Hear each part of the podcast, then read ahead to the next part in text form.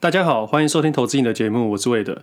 今天刚好是分享投资交易满一年的时间，台股刚好也在今天没有开盘，所以想说刚好在今天满一年的时间，多聊一点我对于今年一整年录音的看法跟心得，并做一些调整。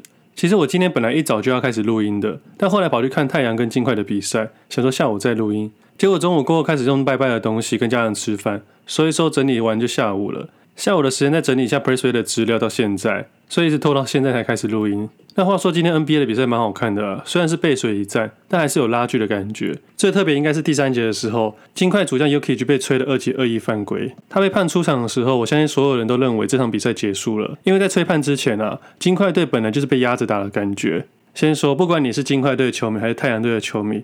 都不要太认真，因为我们只是在聊天而已。但我想特别说一下，Chris Paul 真的是蛮厉害的。他只有一百八十三公分，现在已经三十六岁了，但今天在季后赛是拿三十七分，比他年纪还要高。他真的是让人家又爱又恨的球员。他在场上的控场能力啊、助攻、稳定度，还有球场那些小聪明跟霸气，你跟他敌对，你会恨死他的一些小动作；但如果你跟他同队，你就会很放心。那回到二级犯规这个时候，我原本以为 Jokic 离场之后，应该就是垃圾时间了。结果中间一度被金块追回来，只不过后来还是被船长压回去了。最终这场比赛还是很精彩。我是觉得啦，今年的季后赛应该会蛮好看的。目前的冠军还是没有一定的答案，所以我相信后面应该会蛮精彩的。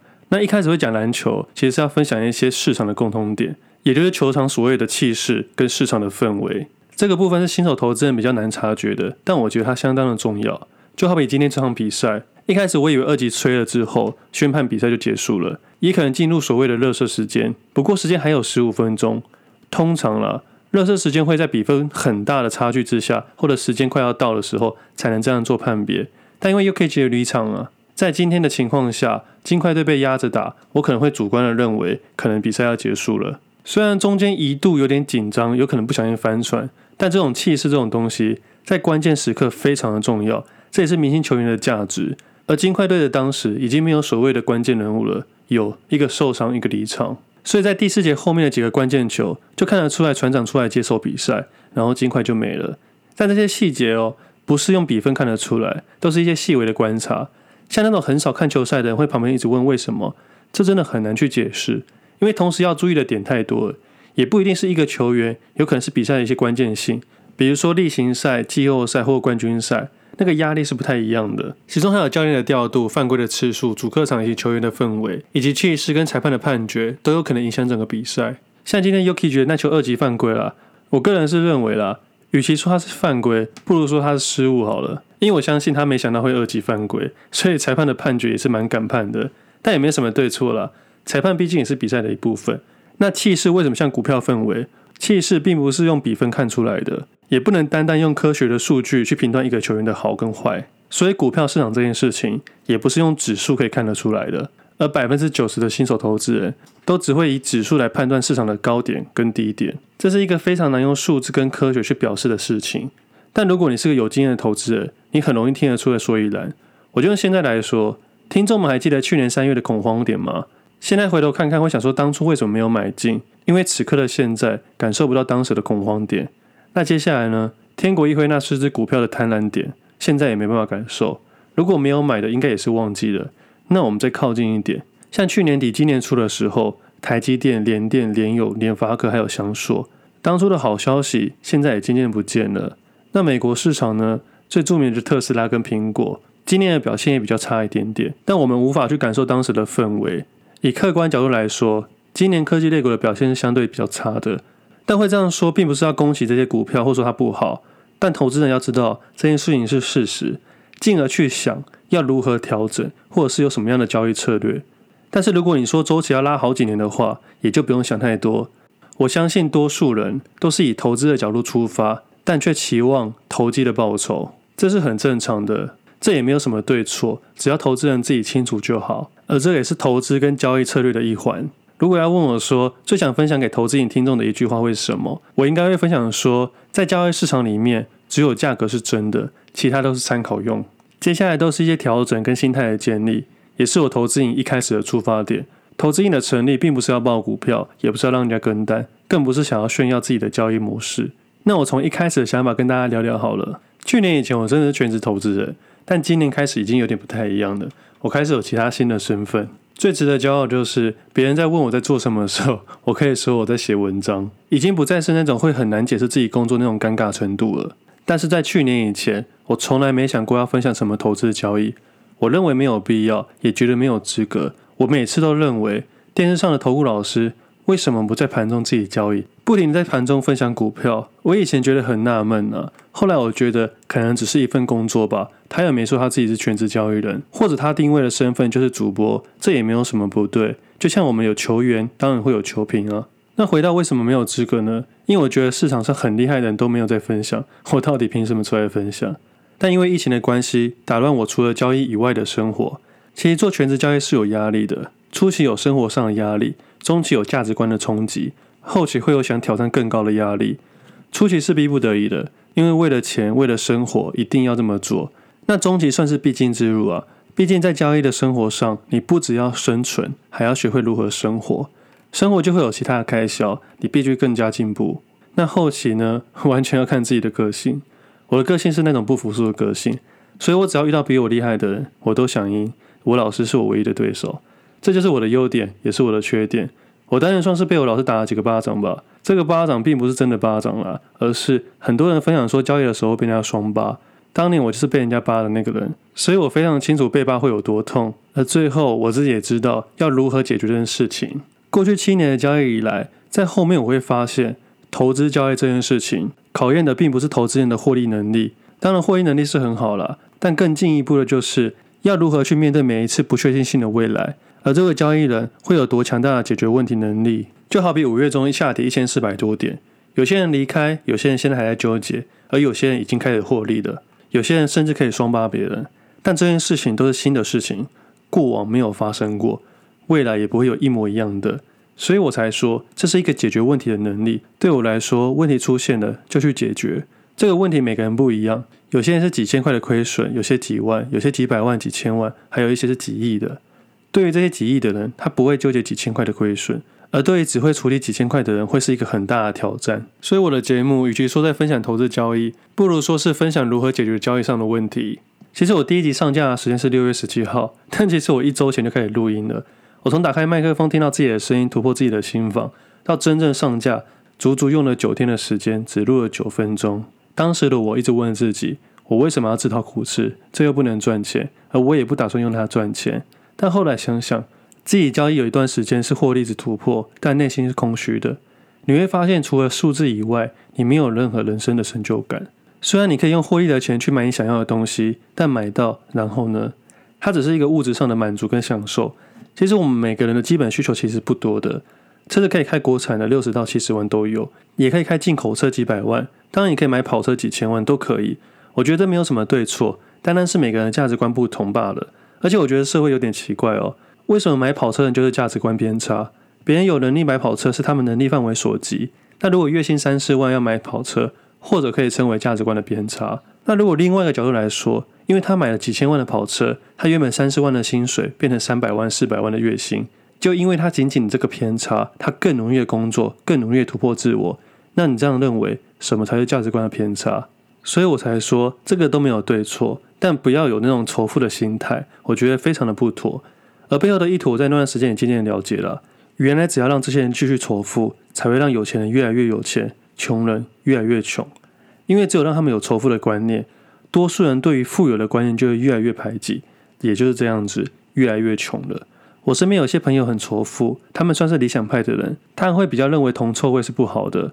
后来我理解到，过与不及都是不好的，因为我们总有一天要面对现实。在年轻的时候，你可以任性的说，只要我喜欢，有什么不可以？但到了三十岁、四十岁，有些事情很难只有你喜欢就可以。如果你有了家庭，你要照顾家人。父母亲的年纪大了，你必须照顾父母。当然，你也可以很任性的说：“我只想顾好我自己就可以了。”我觉得没有对错，但心中会多了那么一点点空虚。这也是大家常常说的甜蜜的负担。投资跟生活很像，生活上我们可以理想派，爱环保，爱地球，把钱当作身外之物，但千万不要去仇恨这件事情。以前有一段时间，我的获利还蛮不错的，但我从来没有去说过，只是我过度的活在自己的世界里面出不来。朋友们就会说我没有自己的生活品质，因为我太爱钱了，我都是铜臭味。我当时在想，我到底出了什么问题？难道我热爱交易不对吗？而就这么刚好，交易这件事情有关于钱。那如果换个角度来说，如果我现在是个画家，我热爱画画，这样就有热情了吗？我仅仅是刚好喜欢交易而已，这跟铜臭味完全是两回事，这是价值观的问题。难道因为钱我就变得比较势利吗？当时的我陷入了生活跟交易的混沌时期，我开始是独旅，开始学一些特别的事情。甚至在二零一九年底的时候，我下定决心出清所有的部位，预期去国外学半年的英文。虽然后来因为疫情的关系，学校关闭被赶回来，但那个月我想了很多。那算是我这辈子，而应该算是这七年来第一次超过两天没有看股票。因为即使是一个人去独旅啊，还是可以用手机去下单。但这次学英文他太忙了，网络也太烂了，心思已经移转到别的地方。但学习的过程是很有成就感的，虽然没有学好了，但看到很多实质上的成长，不是仅仅只有数字而已。可能全职投资人才能感受到我现在说的话。我换个角度来说好了，假设你是一个原本年薪不到三十万的上班族，从十万元开始交易出发。赚到一千万的时候，你会想什么？正常人会说：“我要买车，我要买房，我要干嘛干嘛的。”但等到你赚到一千万的时候，你会变成什么？你会想说：“能不能用这一千万赚到两千万？”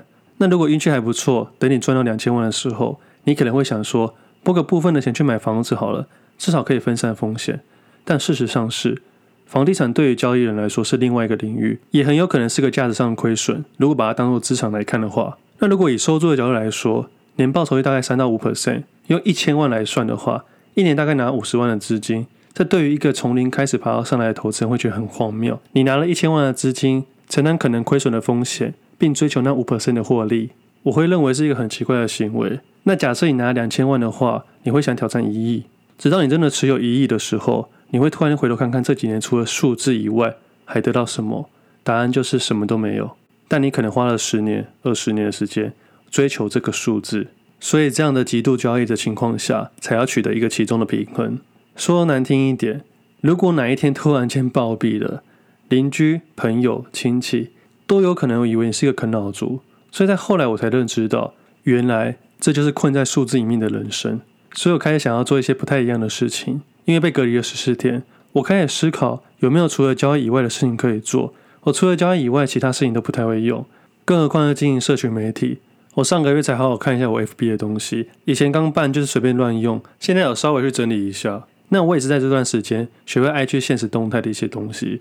其实交易久了，你只要学到新的东西，会碰到新的东西，你都会问自己说：这对我自己的交易有没有帮助？如果答案是没有，你根本没有兴趣。那如果换个角度去想，如果这个对投资瘾有没有帮助？如果有的话，我就会在盘后花时间去学习。所以一开始录音对我来说真的超级痛苦。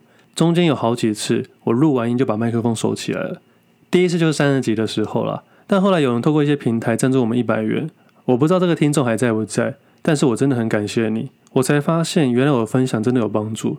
后来有越来越多人赞助，我非常感谢这些人。这些人是无偿的。每当我想要放弃的时候，我就会想到那段回忆，我就会继续录下去。但我还是必须老实的说了，一开始我会录音，有蛮大的部分是因为对这个金融社会的不满。因为有一大堆的假讯息跟诈骗集团太盛行了，我抱着说要把这些人一一戳破的心态去录音，但后来因为听众的私讯跟留言等等，我开始觉得自己要担一点责任，而且也意识到负面的心态是维持不了的。就像我上面说的，仇富的心态只会让你离富人越来越远。所以我开始慢慢的转变，边学边改，就到现在了。那这一年下来，其实有蛮多的心得，但有些事情能说，有些事情不能说。那这一年来也算是我这辈子第一次这么接触网络的世界，也看了很多的东西。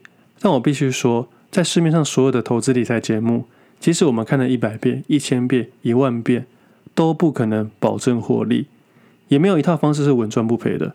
我用了这一年的时间认识这个网络世界，我能百分之百确定这件事情不会发生。原因其实很简单，因为我是球员，我不是球评。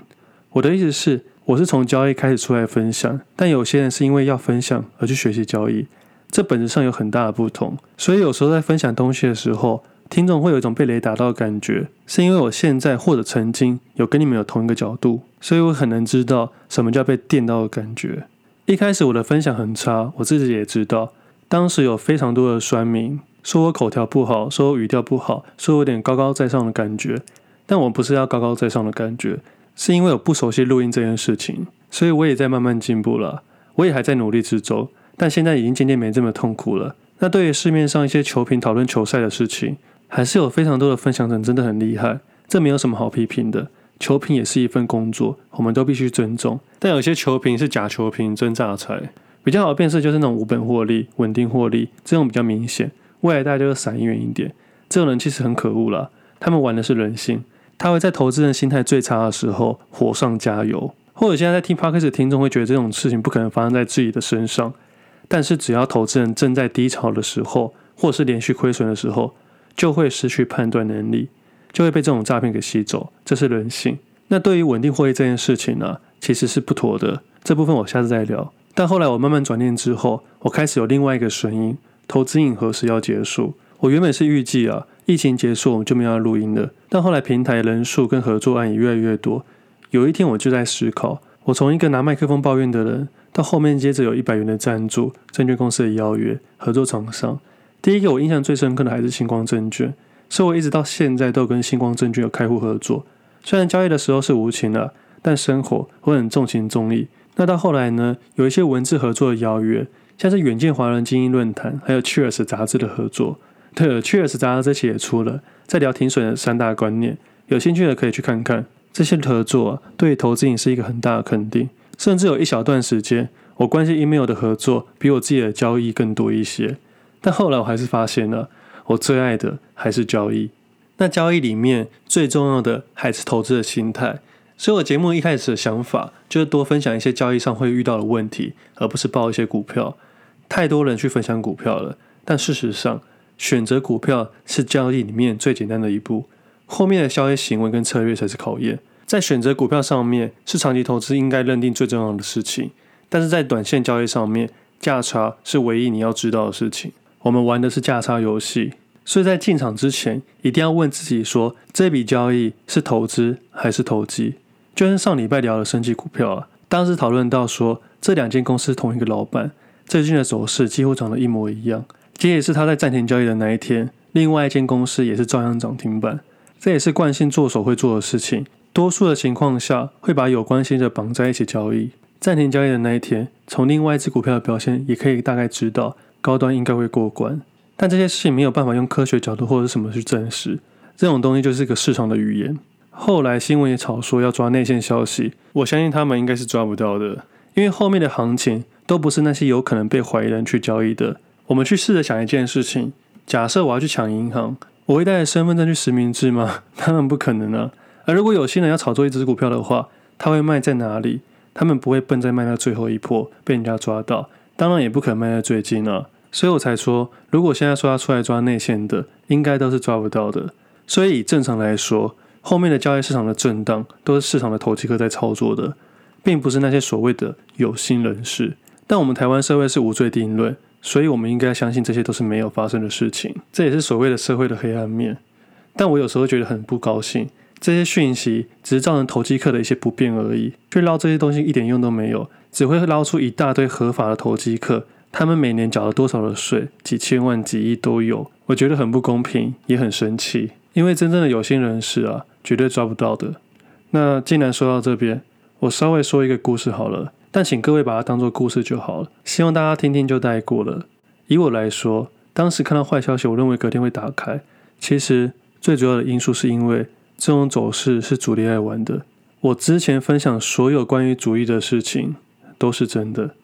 我说过，在交易市场里面不需要联络沟通，利用市场价格的一些操作手法，可能可以猜到是谁。这是市场的一些惯性。我第一次听到这件事情的时候，是某间券商的交易员跟我说的。他们在找主力的时候，有时候会看他下单的方式，可以大概猜得出来是谁。我当时是不相信的，但后来我真的面对这件事情的时候，我就开始相信了。那这件事情，我用第一人称的角度去跟大家讨论一下。高端疫苗那一天出的坏消息。对我来说，急跌之后的坏消息反而可能是好消息，更有可能是主力投机客的切入点，上下都是。接下来的交易行为是比较深层的、比较实际的。隔天开始要全额交割，也就是要圈存买入。外行人会觉得完了很可怕，风险很大，但是主力并不这么想，圈存对他来说根本没有太大的影响，反而还更方便他们操作。他们最爱玩的就是流动性了，而且这样的圈存方式不多人去使用。但也是因为这样子，筹码暂时干净了，才能更集中去做交易。但是，遥感在第一盘买入的人，买入多少，这是风控的问题了。还记得我在前几期节目说过的，要接到可以，但是你买入的部位要控制好，要是一个连续跌停的部位，而背后可以打开的期望值要自己去判别。但对于我们来说，有没有解盲根本不关我的事情。我要做的我非常清楚，我仅仅只要做价差，所以也一点都不在乎解不解盲。光是试想一下，五天的交易日，获益金额已经破亿了，而明天可能达到一点五亿，这也是所谓的极端交易。而在第一盘买进的，就是极端中的极端。我们常常吵说，台积电要买多少，要涨到多少，要翻几倍。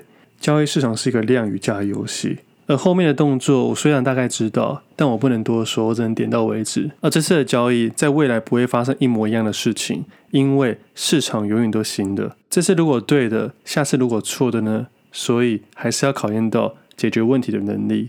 这算是一个很及时的讨论，也算是一个非常贴近市场的事情。我其实不喜欢讨论这个部分。我担心听众乱去买卖，主力喜欢玩流动性风险，而一般投资人应该要担心流动性风险。当优势被主力拿到的时候，韭菜也就这样诞生了。虽然这样的分享的讨论度会比较大，但我觉得没有必要。但主力的思维对大家的帮助并不大，而且其中背后的风险并不是这么好解释的。而外行人跟内行人观察也不太一样。比方说好了，外行人喜欢看股票代号、股票价位，还有过度去讨论新闻的讯息。内行人呢，他们看别人交易后面的风险、市场的方向、部位的大小、资金的控管跟敲单技巧、敲单时机、敲单速度，而背后更重要的事情是如何卖、卖出点、报酬率跟期望值有多高。市场是一个价量游戏，我们都在想怎么买、买什么，而真正顶尖的高手，他们会想到怎么卖、如何卖，这就其中的差异。我换一个角度跟各位讨论一下好了。一个真正的有钱人可以买下任何一间小型公司流通在外五十 percent 以上的股票。但是要如何低价买入大量股票的部位，并在高价卖出所有的部位，安全退场，就是另外一门学问了。这就是主力的思维的其中一个部分。当年在学习的时候，也让我深刻体会到，投资是一门艺术。很多东西我们是从听说再听说，可能不踏实，但出现在你眼前的时候，你会深信不疑，好像开拓另外一个世界的感觉。我相信我绝对不是赚最多的，也不是最优秀的，但我能肯定。我经历过的跟与交易过的都是市场独一无二的，这也是我持续下去分享的动力之一。也希望大家正视这件事情。有些事情如果我没有分享，可能就被市场带风向污名化了。在我已知的状况之下，Google 查得到那些主力都不是真正的主力。我在看别人的交易的时候，并不是以获利量、获利率去判断一个人厉不厉害，而我心目中真正的高手，并不是那些很有钱的人，而是那些真正会交易的人。真正会交易的人，在我心目中有两个条件：第一个条件是自然人，用自己的钱；第二个条件是从零开始。那今天刚好是特别篇了，又刚好是满周年，我就多聊一点点。我希望这集最后面的部分，大家当做听故事就好。而投资瘾后面的节目，应该还是回到心态面跟交易策略，股票的提及还是会相对较小。我会多分享一些我看错或犯错的经验给大家，大家可以尽量去避免。今年主要看错股票，应该是 PCB 的类股吧。但是这几天的台光电跟联茂终于还我公道了，也刚好让我在今年分享的一周年做一个结尾。那新的一年，希望大家还可以继续听我们节目。会录到什么时候我不知道，但我会认真把投资瘾这件事情当做一份工作，一份责任。我很感谢厂商们的认同，更感谢听众们的支持。但请相信我，我会把听众跟信任我的人放在第一顺位。我的投资之路会持续发展，也会持续交易。毕竟这是我最热爱的事情，虽然不是像画画一样，能持续交易是我的荣幸。我会努力帮大家把关一些事情，在商业模式的情况下，我会为了金钱抬头，但我不会为了金钱而低头。我会坚持我的初衷，坚持我的理念。我是个全职交易人，我是韦德。今天节目先到这里，我们下次见，拜拜。